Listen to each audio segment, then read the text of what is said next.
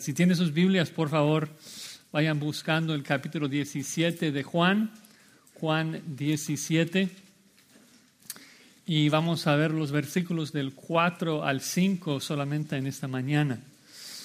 Juan 17, 4 al 5.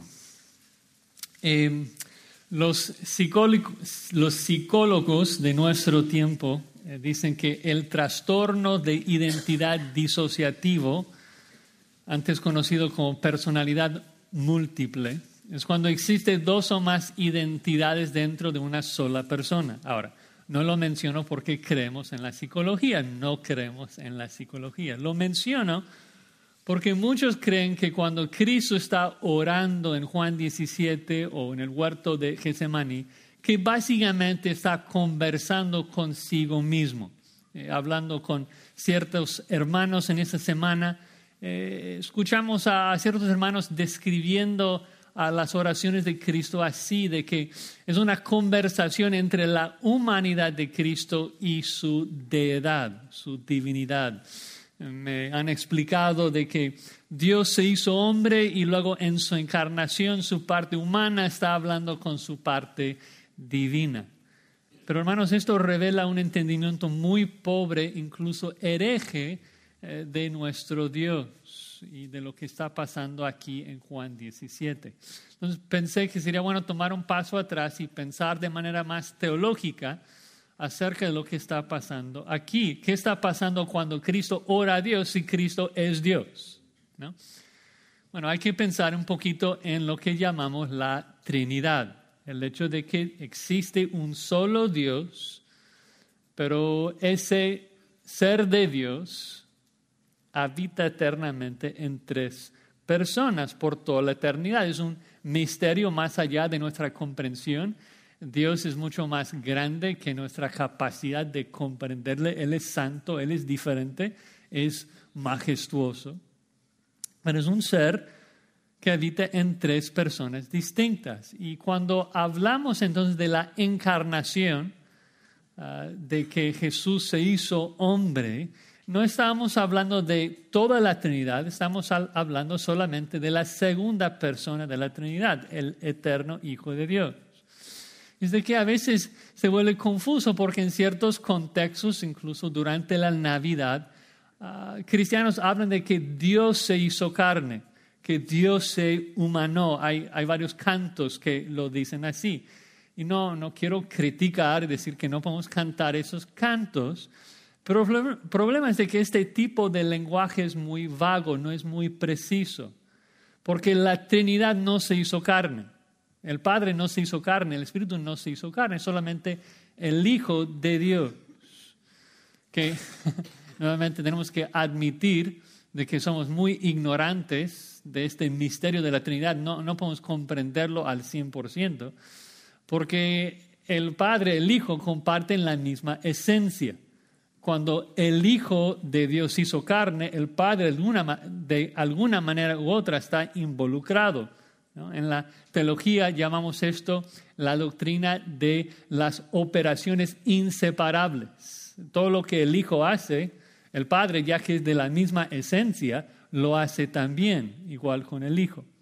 Pero aunque eso es cierto de que la Trinidad es un solo ser y todo lo que hace una persona las otras personas también las hacen, pues la Biblia asigna ciertas obras de Dios a ciertas personas de, la Trinidad. Eso se llama la doctrina de las apropiaciones divinas.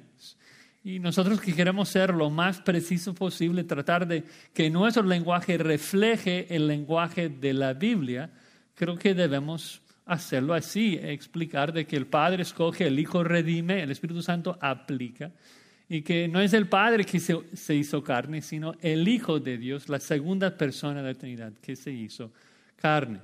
Entonces, aunque sé que es un poco arriesgoso tratar de visualizar la Trinidad, si les ayuda, eh, el punto es de que Dios es tres personas. Cada dedo aquí, tres dedos representan las tres personas de la Trinidad, el Padre, el Hijo, el Espíritu Santo. En la encarnación, el Hijo de Dios, la segunda persona de la Trinidad, se hizo carne, agregó, unió humanidad a su deidad. Y ahora, la segunda persona de la Trinidad es una persona con dos naturalezas, una humana y otra divina. Tiene una voluntad humana. Y en Juan 17 lo que estamos observando, lo que estamos escuchando es una conversación de la humanidad de Cristo con su Padre, con Dios Padre. No es de que Cristo está hablando consigo mismo entre su humanidad y su deidad, sino de que el hombre Jesucristo está hablando con su Padre, con Dios, Dios Padre. Dos voluntades distintas entre dos personas que son distintas. Cristo no está hablando consigo mismo. Y esto es posible debido a que Cristo es Dios, un espíritu eterno, omnipresente y también 100% hombre. El hecho de que Cristo es 100% hombre significa que tiene un cuerpo y también un alma humana.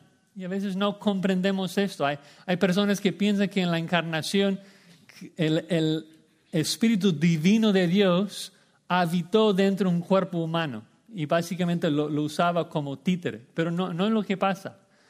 Cristo, el eterno Hijo de Dios, agregó una humanidad completa a su deidad, tal como tú y yo, con un cuerpo, con una mente, con un alma humana.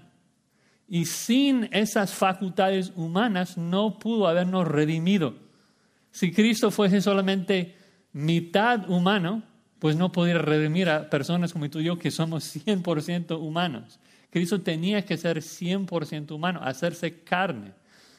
Por eso que, que la escritura dice que si alguien niega eso, si alguien niega la completa encarnación de Cristo, es el anticristo, porque no hay salvación si Cristo no se hizo totalmente hombre. Segundo de Juan, versículo 7, dice que el que niega que Jesucristo ha venido en carne es el anticristo. Y básicamente arruina no solamente la salvación, sino todo lo que estamos estudiando en Juan 17. En Juan 17 al 19 estamos viendo dos obras de Jesucristo que serían imposibles sin la Trinidad, sin este, dos voluntades distintas entre Dios Hijo, su humanidad, y Dios Padre. Por ejemplo, en Juan 17 lo que estamos viendo es la intercesión de Jesucristo, que, que Cristo está orando al Padre a favor de nosotros. Pero ves que la intercesión no es posible sin dos personas distintas, sin dos voluntades distintas. Sería imposible. no puede haber intercesión entre una sola persona. Ah, sería como ese loco con, con, múltiples personalidades dentro de una sola persona. Luego en Juan 18 y 19 vemos la propiciación, de que Cristo propicia la ira del Padre en contra de, nuestro pecado. Pero otra vez, una persona no puede propiciar a sí mismo. Yo no puedo propiciarme. Está fuera de la definición de lo que significa propiciar. Propiciar, según el diccionario, significa aplacar la ira de otro.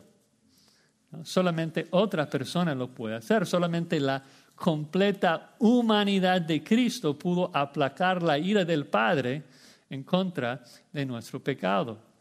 Ves que sin la Trinidad esas obras de Dios no son posibles, no tienen sentido. Y el punto principal del pasaje que nosotros vamos a estudiar también se anula. Recuerdan lo que vimos hace ya dos semanas en Juan 17, 1 al 5. Estamos viendo de que el Hijo quiere hacer todo para glorificar a su Padre.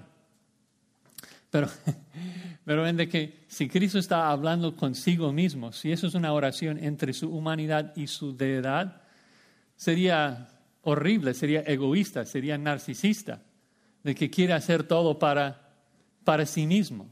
No es lo que está pasando. Dios es trino. El Hijo ama al Padre, busca la gloria de su Padre. El hombre Jesucristo está haciendo todo para su Padre.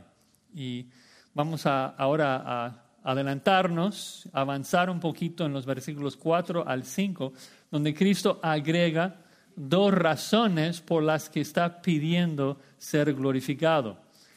Cristo está pidiendo que, que su Padre le glorifique y ahora nos da dos razones. Eh, hace dos semanas vimos dos puntos iniciales de que Cristo pidió gloria para poder glorificar al Padre y para salvar a nosotros. Y ahora nos da en el versículo 4 la razón de que pidió gloria porque la merecía, Cristo merecía ser glorificado.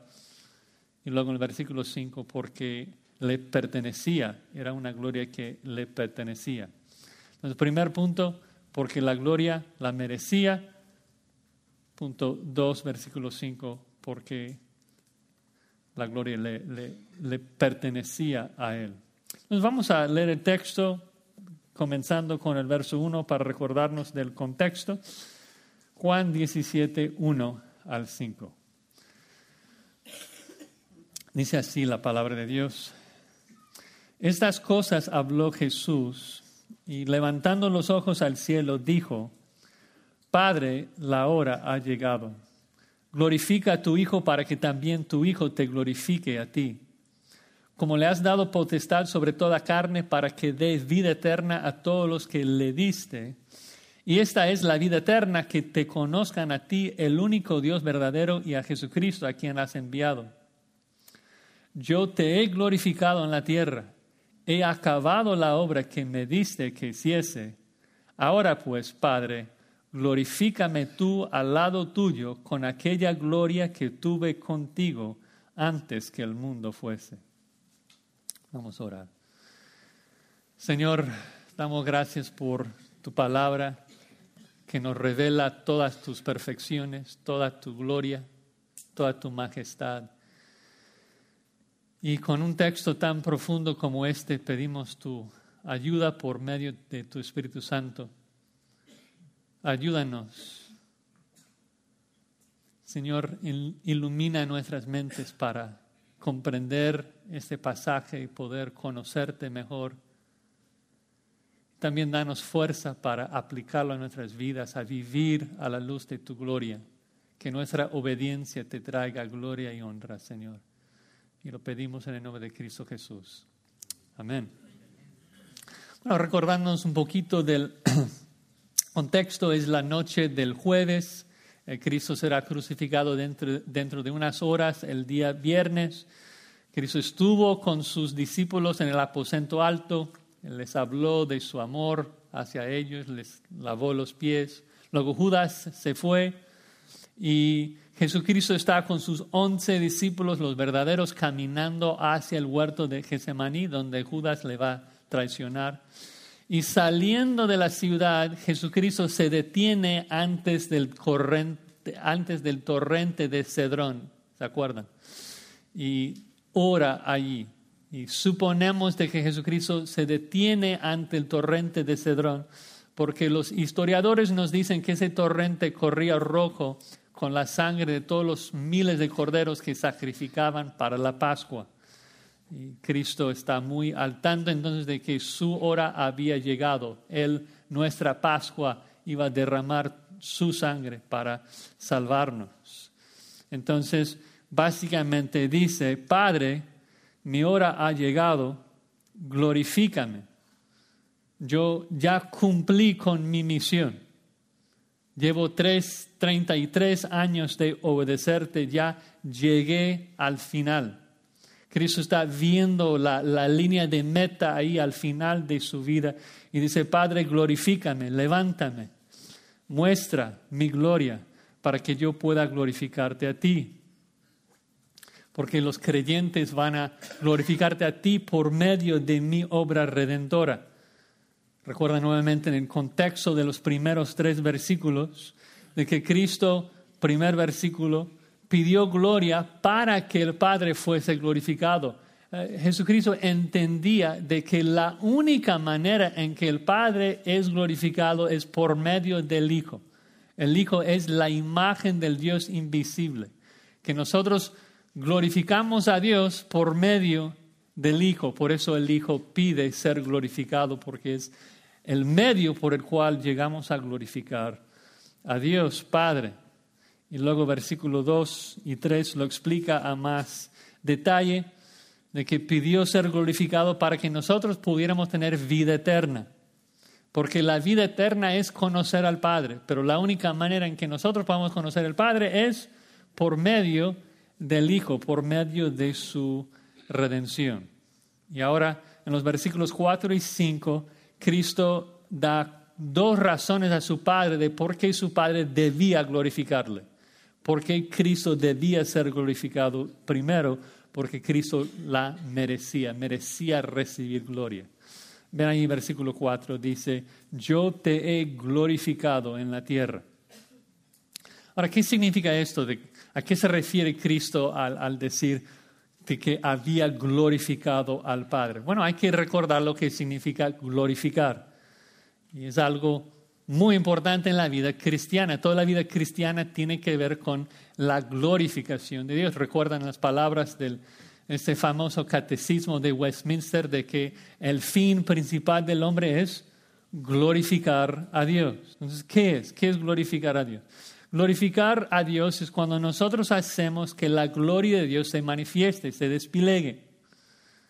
La gloria de Dios, recuerdan, tiene que ver con, con ese conjunto de atributos que hace que Dios sea el ser más majestuoso, más digno, más maravilloso del universo ese conjunto de atributos como su poder, su majestad, su sabiduría, su justicia, su gracia y su misericordia, su omnipresencia, su omnipotencia.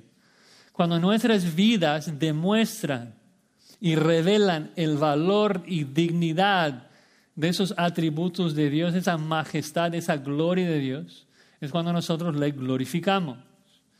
Y como has de imaginar entonces, la manera en que nosotros glorificamos a Dios es por medio de nuestra obediencia. Cuando obedecemos a Dios, mostramos el valor y dignidad de nuestro Dios.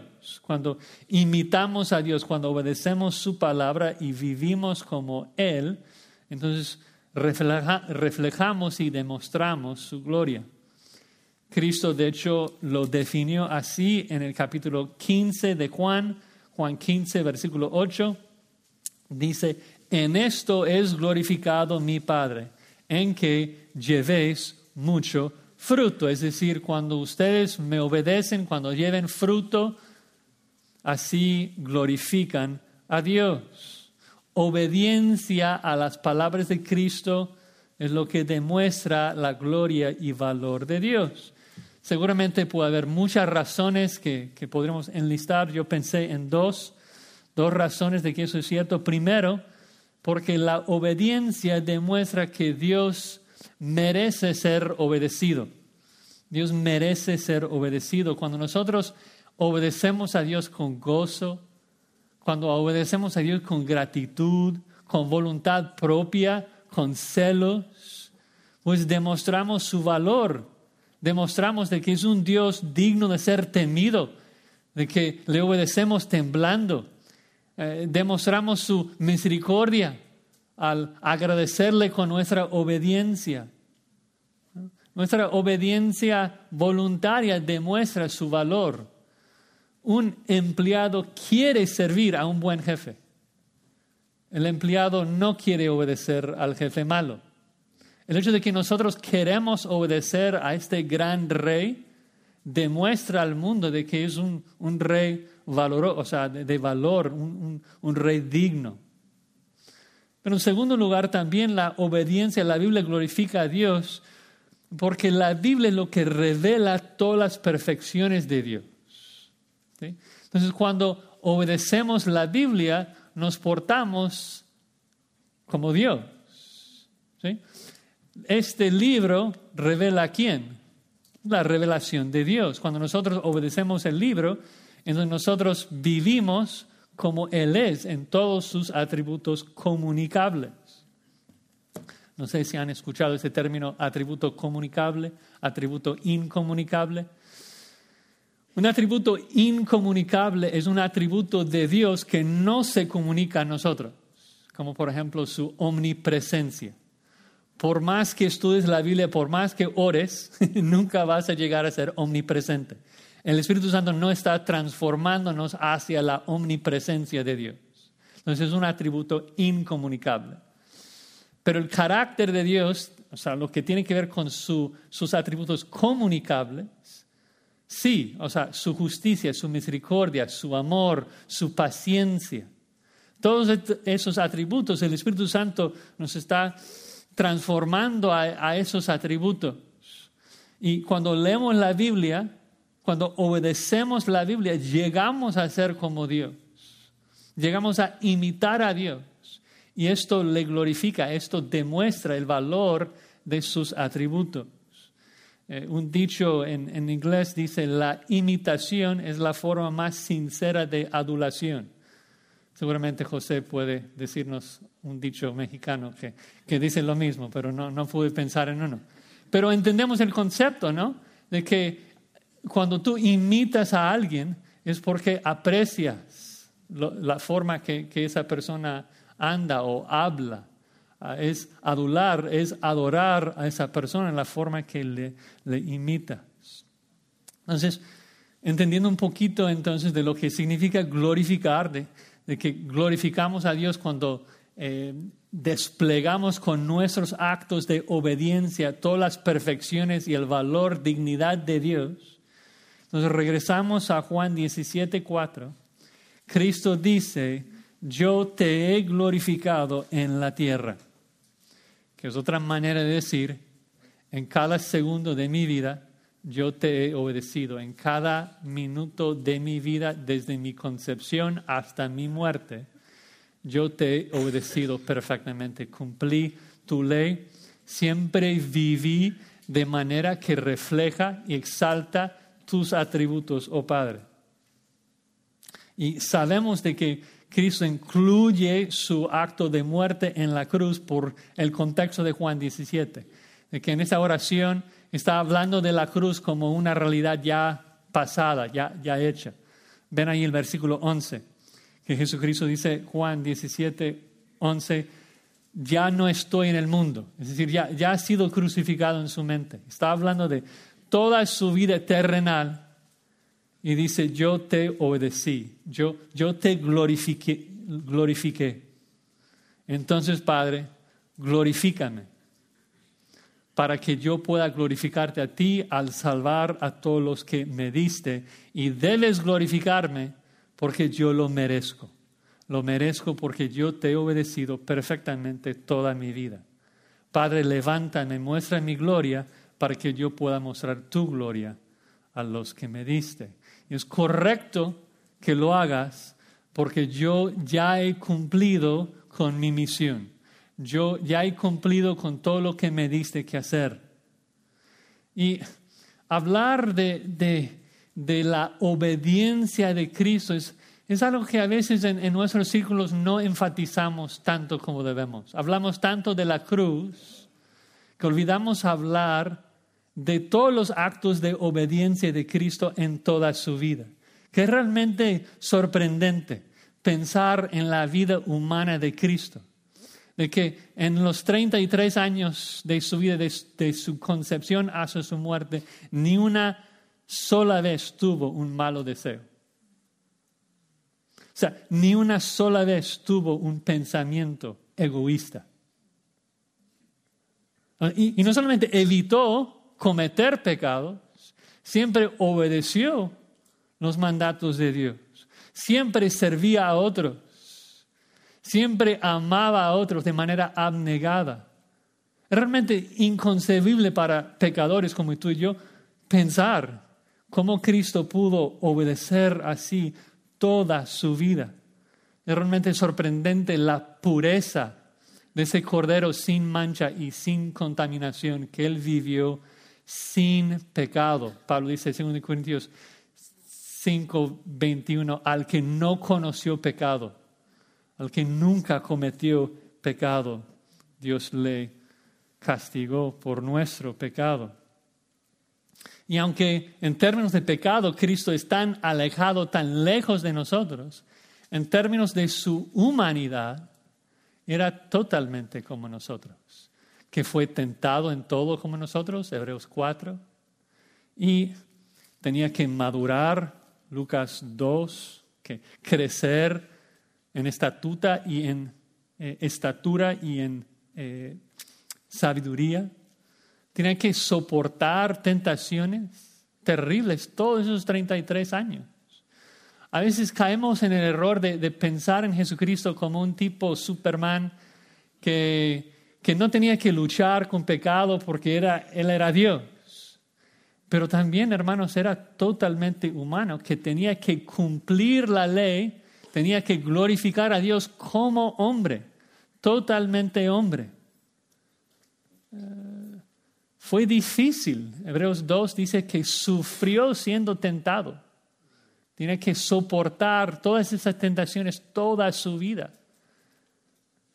A veces nosotros pensamos que nosotros tenemos que luchar más con el pecado y es más difícil para nosotros porque somos tan pecadores que caemos en el pecado así rápido y Cristo nunca pecó, entonces no entiende la tentación. Pero es al revés, hermano. El único que entiende la tentación es el que la soporta hasta el final en la ilustración de, Mateo 4 de ayuno, si nosotros hacemos un pacto como iglesia de que vamos a ayunar 40 días, ¿ok? ¿Están de acuerdo? ¿Por qué no? Porque, bueno, después de cinco días yo ya estaría en el hospital recibiendo comida por el suero y cada uno de, de ustedes seguramente en algún momento caería. ¿Ustedes creen que sería justo si yo que caí después de cinco días. Me, acercara, me acerco a la persona que, que duró 38 días y digo, uy hermano, no entiendes qué tan fuerte fue el hambre que yo experimenté porque duraste mucho tiempo más. es totalmente al. El único que entiende la, la fuerza de la tentación es el que la soporta hasta su última gota, hasta el final. La única persona, el único humano en la historia del mundo que entiende la fuerza de la tentación es Cristo, porque es el que jamás cedió ante la tentación. Y Él no solamente lidió con las tentaciones con las cuales tú y yo luchamos, sino con más, porque Él tenía más poder que nosotros. Recuerdan allí en Mateo 4 que Satanás se le acerca y, y le dice, uy, tú tienes mucha hambre, y le tienta a convertir una piedra en pan.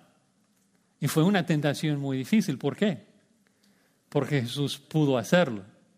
Si Satanás te acerca a ti y te dice, oye, no conviertes esa Biblia en, carne asada, ¿sería una tentación? ¿Sería difícil? No, ¿por qué no? Porque no puedes. Jesucristo durante toda su vida terrenal tenía que luchar con esto de que pudo haber aplastado a Judas así, una hormiga, porque es omnipotente. Nunca lo hizo. Siempre estuvo sujeto a la voluntad de su Padre. Y soportó no solamente esto, sino que soportó toda la ira de Dios en la cruz. Todo el infierno que tú mereces, todo el infierno que yo merezco.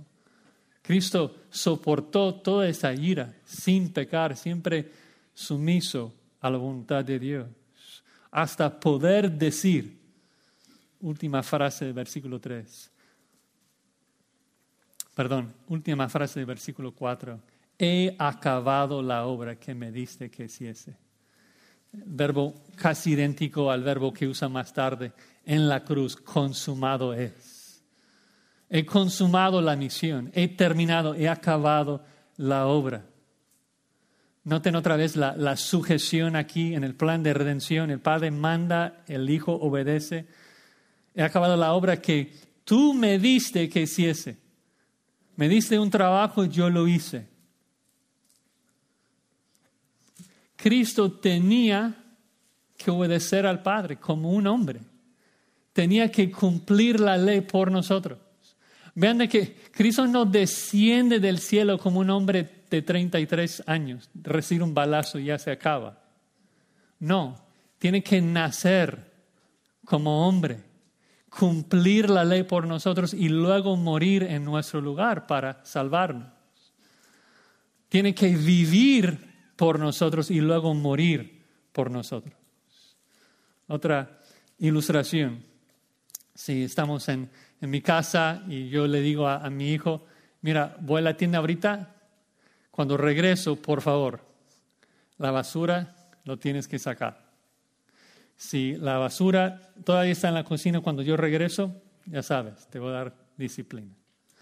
Voy a la tienda, regreso, mi hijo está jugando con un amigo, la basura está todavía allí en la cocina. Entonces estoy listo para dar consecuencias a mi hijo cuando el amigo dice, ¿sabes qué, señor Grauman?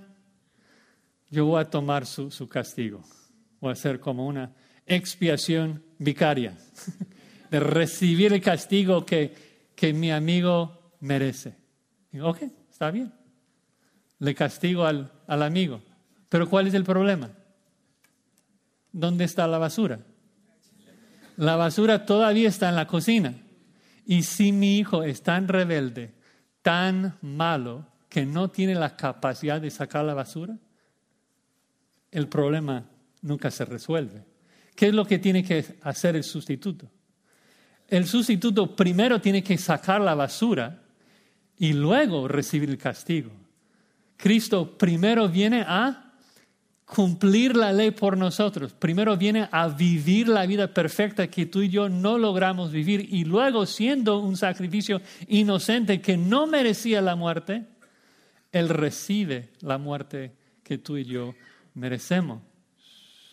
Cristo, 1 Corintios 1:30, es nuestra justificación, es nuestra justicia.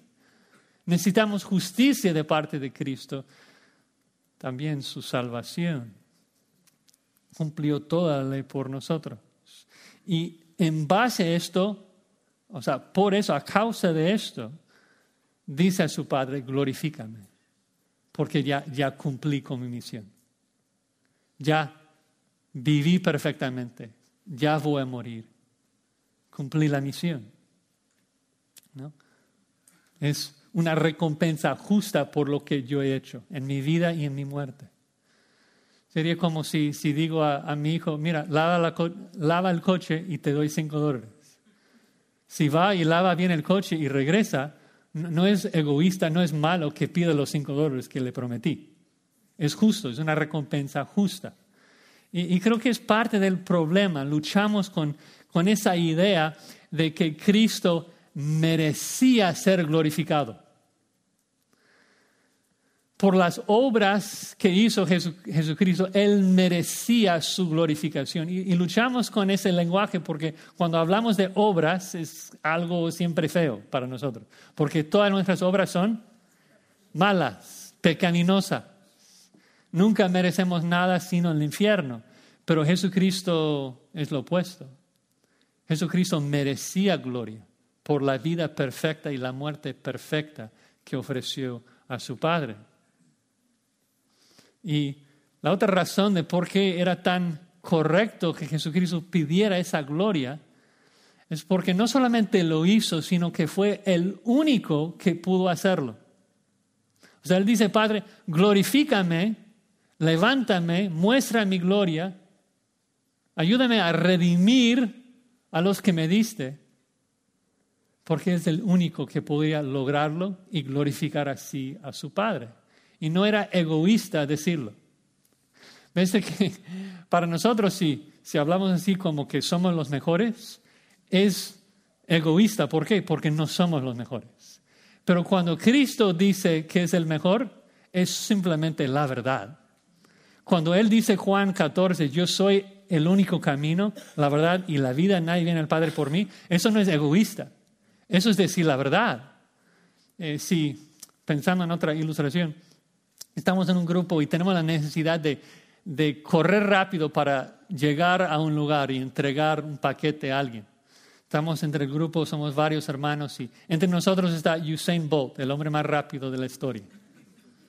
Sería correcto que él diga, ¿sabes qué? No, no quiero presumir. José, es mejor tú lo llevas. no, si queremos que el paquete llegue lo más rápido posible, el más rápido debe llevarlo. Y no es egoísta, no es, Sería de hecho una falsa humildad que el más rápido diga, ah, no, no. Jesucristo está diciendo, Padre, glorifícame a mí. ¿Por qué? Porque yo soy la mejor opción, la única opción de darte a ti toda la gloria. Porque cuando yo soy glorificado, tú serás glorificado en lo máximo. Ahora, ¿cómo, ¿cómo aplicamos esa verdad de que Cristo merecía recibir gloria por su obediencia perfecta, por su muerte perfecta. Bueno, creo que lo que más, me llama la atención es buscar obedecer como Cristo obedeció. Eh, buscar matar a mi carne, cada pensamiento malo. Tratar de imitar a Cristo en su obediencia, porque eso es lo que glorifica a Dios. Lo que glorificamos, la forma en que glorificamos a Dios es cuando nuestra vida refleja la dignidad y el valor de nuestro Dios. Cada vez que tú desobedeces, cada vez que tú pecas, estás reflejando de que Dios realmente no, no vale ser adorado, no, no vale ser obedecido. Nosotros tenemos que luchar para obedecer a Dios en cada minuto y así exaltar la justicia, la santidad, la paciencia y la misericordia de Dios. Bueno, segunda razón que Cristo nos da de por qué el Padre debía darle gloria. Y es porque era una gloria que le pertenecía. Era una gloria que le pertenecía. Ven ahí el versículo 5. Ahora pues, Padre, glorifícame tú. Y quiero, quiero notar, antes de entrar en, en todo el pasaje aquí, quiero notar la sumisión de Cristo nuevamente de que Cristo no se glorifica a sí mismo. Eh, el Nuevo Testamento enfatiza esto en varias ocasiones. Hebreos 5:5 dice, así tampoco Cristo se glorificó a sí mismo haciéndose sumo sacerdote, sino que es algo que recibió de su Padre. Y eso es increíble pensar de que Cristo, quien es una sola persona con dos naturalezas, una naturaleza humana, una naturaleza divina, un misterio que no comprendemos, de que una sola persona tenga dos voluntades, explota la mente, ¿no? O sea, no, entendemos cómo es posible esto. Pero lo increíble es de que el hombre Jesucristo, o sea, la naturaleza divina de Jesucristo, esas dos naturalezas viven dentro de una sola persona. Y el hombre de Jesucristo entonces cuando pide ser glorificado, pide en sumisión por algo que, que pudo haber hecho él mismo. O sea, me están siguiendo. O sea, Jesucristo pudo haberse glorificado a sí mismo, no tenía que pedirlo de su Padre. Él vive en sumisión voluntaria. Cristo, quien es una persona con una naturaleza divina, pudo glorificarse a sí mismo. Tiene todo poder, es omnipotente, pero se somete para vivir por nosotros, para morir por nosotros. O sea, vive como humano, con la facultad de un humano, para redimir a humanos. Muere como un hombre. Encomienda su espíritu a su Padre por nosotros como nuestro sustituto. Y la petición, como vimos, es, es algo glorioso porque versículo 1 pide para glorificar a su Padre, pide para nuestro bien, versículos 2 y 3, pide como recompensa justa, versículo 4. Y ahora estamos viendo de que pide la gloria que le pertenecía, la gloria que era suya. Otra vez luchando para ilustrar esos conceptos tan este, abstractos. Si prestas algo a alguien, no está mal pedirlo de regreso. Si, estamos en la playa y tu nieto está ahogándose en el mar, entonces saco mi celular y mi cartera, te los entrego y voy y salvo a tu nieto y regreso. ¿Está mal que pida la cartera y el celular de regreso? No, ¿por qué no? Porque son míos.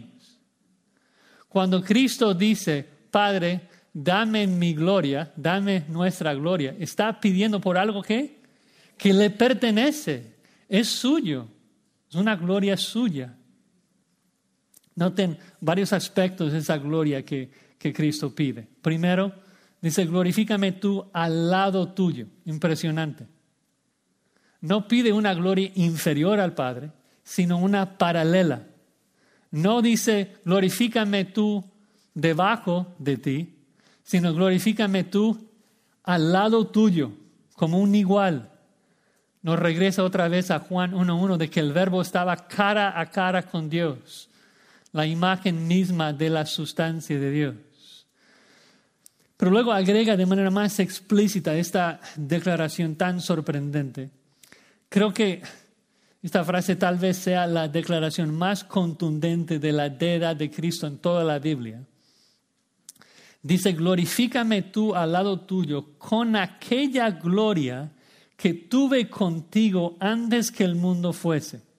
Hay que detenernos y pensar en lo que está diciendo. Primero notamos preexistencia, ¿sí? de que Cristo existía antes de la creación, ¿sí?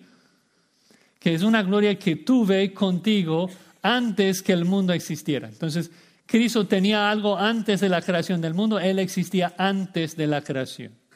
Y si entiendes algo de la Biblia, entiendes que eso significa que Cristo es Dios. ¿Por qué? Porque cuando vemos la Biblia, solamente existen dos categorías de seres en este universo. El creador y sus criaturas. Hay una línea que divide a todos los seres del universo. O eres una criatura o eres el creador. ¿Por qué? Porque el creador hizo todas las cosas. Hebreos 3, 4, el que hizo todas las cosas es, es Dios. No, no puede haber otra categoría, no puede haber otra etiqueta. Entonces, si tenemos que asignar a Cristo una de, de las etiquetas, ¿es una criatura o es el creador? si Cristo existió antes de la existencia de la creación, ¿de qué lado de la línea está? Claramente es creador, algo que la Biblia afirma una y otra vez de que Cristo es el creador de todo. O sea, Juan 1 lo dice, este, Colosenses 1.5 lo afirma, en Cristo fueron creadas todas las cosas. Nuevamente, si Cristo es el creador y el que hizo todas las cosas es Dios, entonces Cristo es Dios. Ahora, rápidamente sé que el cerebro ya duele, pero una aclaración teológica es importante es lo siguiente. Algunos piensan, aunque Cristo está diciendo de que antes tenía gloria y ahora implica que no lo tenía. Entonces argumentan de que Cristo era Dios y luego en la encarnación perdió su divinidad, o sea, dejó su divinidad en el cielo, se hizo hombre y luego está pidiendo que Dios le regrese su deidad. No es lo que está pasando. Eh, Dios es inmutable, Dios no cambia, Cristo no cambia. Lo que está pasando es que durante la encarnación, durante la humillación de Cristo, no se pudo ver la gloria y la deidad de Cristo en su humanidad, porque su humanidad lo velaba. Eh, el hombre Cristo estuvo limitado muchas veces a la capacidad de un solo hombre. Obvio, hay, momentos en los evangelios en donde vemos de la, divinidad de Cristo en, en, su humanidad, que dice, destruye ese templo y yo en tres días lo levantaré. Pero cuando estamos viendo el hombre Jesucristo, por ejemplo, si estuvieras ahí en Belén viendo al niño Jesús, Nadie está viendo la gloria de la deidad de Cristo en ese momento, están viendo al niño. Y, el niño, la humanidad de Cristo, velaba su gloria, velaba su deidad. Siempre estuvo allí. Lo vemos en la transfiguración, que Dios quita un poquito el velo y, brilla su gloria. Pero en la encarnación, Jesucristo voluntariamente se despoja de revelar su gloria al velarla con su humanidad. Filipenses 2, Pablo lo explica así, de que Cristo siendo en forma de Dios no estimó el ser igual a Dios como cosa que aferrarse, sino que se despojó a sí mismo.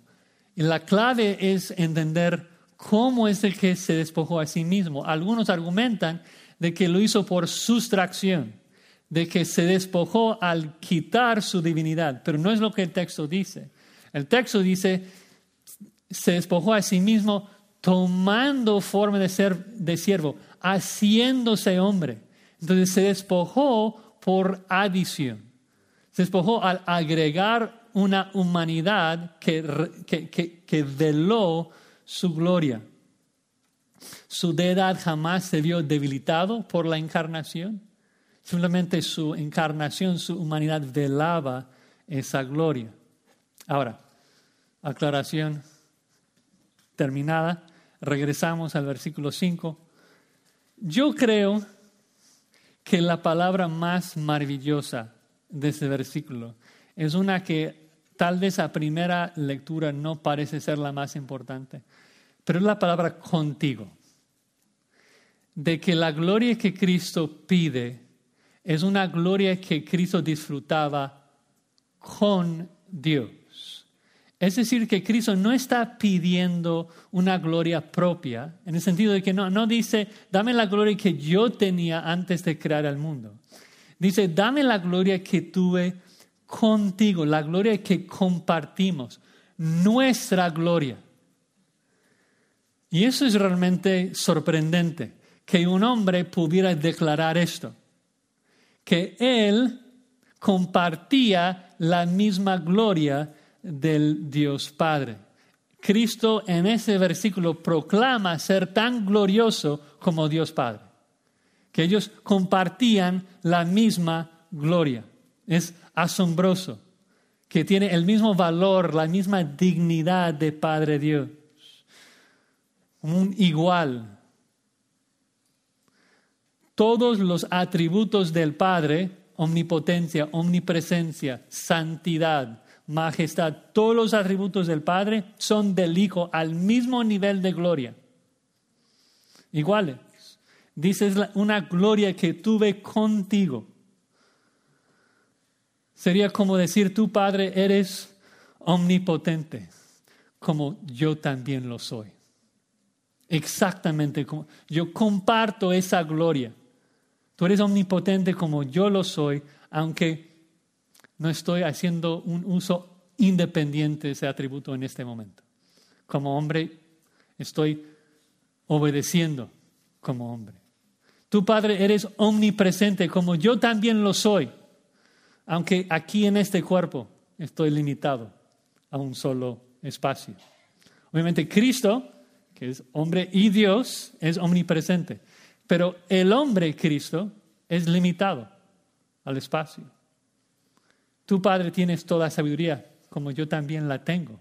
Aunque en este momento mi cerebro humano no pueda comprender todo misterio. Recuerden que el hombre Jesucristo decía, yo no sé la hora de mi regreso.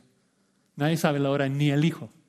Obviamente en su deidad lo sabe, en su humanidad no lo sabe, un misterio, la comunicación entre las dos naturalezas. Es como que, uy, duele la cabeza tratar de pensar pero así debe de ser porque nuestro Dios es glorioso. Y la meta es adorarlo, la meta es postrarnos delante de Él. Y, ¡Wow! ¿Cómo es posible que una persona sea Dios y hombre al mismo tiempo? No lo comprendo. No, no tienes que comprenderlo, tienes que adorarlo. Tienes que magnificarlo, glorificarlo. Entonces, Cristo está diciendo, regrésame esa gloria, nuestra gloria que que disfrutamos juntos antes de velarlo en esta humanidad. Deja que el mundo vea todo lo que soy, toda mi gloria. Déjalos ver toda mi santidad, toda mi misericordia, toda mi gracia, toda mi paciencia, toda mi rectitud, toda mi justicia. ¿Por qué? Porque cuando me glorifican a mí, cuando glorifican mi gloria, van a estar glorificándote a ti. ¿Por qué? Porque es la misma gloria, es nuestra gloria. Cuando adoramos al Hijo, estamos adorando al Padre. ¿Por qué? Porque comparten la misma gloria, la misma esencia. Cuando vemos la gloria de Dios irradiando en la faz de, de Jesucristo, ahí es donde estamos en lo correcto. Bueno, ¿cómo, cómo concluimos un pasaje tan, tan bello, una conversación tan íntima entre el Hijo en su debilidad, en su humanidad, hablando con su Padre? Recordemos que Cristo pidió gloria para glorificar a su Padre, para salvarnos a nosotros. Lo pidió porque lo merecía, había consumado la obra, había obedecido perfectamente, de concepción a la muerte, y porque era una gloria que le pertenecía, era su gloria, la gloria que compartía con el Padre. Y nuestra respuesta tiene que ser adorar a, esa gloria, entonces, adorar la gloria de Dios en la faz de Jesucristo, eh, de, querer obtener eh, la meta de Cristo en ese, esa petición, de que Cristo quiso que su Padre sea glorificado cuando nosotros le adoramos a Él, cuando vemos la gloria de Dios en la faz de Jesucristo. Nosotros tenemos que enamorarnos entonces de Cristo, tenemos que buscar su rostro en la Escritura para enamorarnos de todos sus atributos y así glorificar la dignidad y el valor de Jesucristo. Porque es cuando nos postramos delante de Él y le adoramos que llegamos a ser como Él. Y eso es la meta de la salvación. Terminamos un segundo nada más en 2 Pedro 1, que nos explica la meta final de la salvación en 2 Pedro 1, versículo 4, de que por medio de las promesas de la Biblia, Dios tiene el propósito de hacernos llegar a ser participantes de la naturaleza divina. De que nosotros poco a poco estamos siendo transformados a la naturaleza divina a reflejar su gloria intrínseca. Cristo es glorioso, Cristo es lleno de gracia, de misericordia, de justicia. El Espíritu Santo nos está transformando a esos atributos mientras nosotros nos enamoramos de esos atributos, cuando buscamos imitarle, cuando buscamos mostrar misericordia a los hermanos, cuando mostramos paciencia a los hermanos. Cuando nosotros nos portamos como Dios, cuando demostramos la paciencia de Dios a nuestros hermanos, así glorificamos la paciencia de Dios. Cuando yo perdono a mi hermano que me ofende, así exalto y glorifico y demuestro el valor del perdón de Dios. Cuando, cuando yo digo la verdad, aunque me cueste, así exalto la justicia de mi Dios al imitarlo, al poner en práctica. Que Dios nos ayude. Vamos a Vamos a orar para terminar.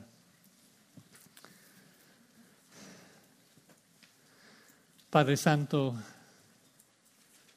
ayúdanos por tu Espíritu a que nuestro único anhelo sea el de exaltar y poner en alto a Jesucristo, para que tu Padre sea glorificado. Ayúdanos a apreciar a valorar, a amar a tus atributos, a tu carácter, a tu persona. Y vivir, Señor, vivir como tú, ser misericordioso, imitar todo tu carácter, para que así tu naturaleza sea glorificada. Que el mundo vea la dignidad y la majestad de tu ser, oh Dios. Gracias por el privilegio de ser tus hijos. Gracias por escogernos y darnos ese privilegio de llegar a ser como tú. Gracias por Jesucristo, nuestro Señor y Salvador, por su cruz, por su resurrección. Amén.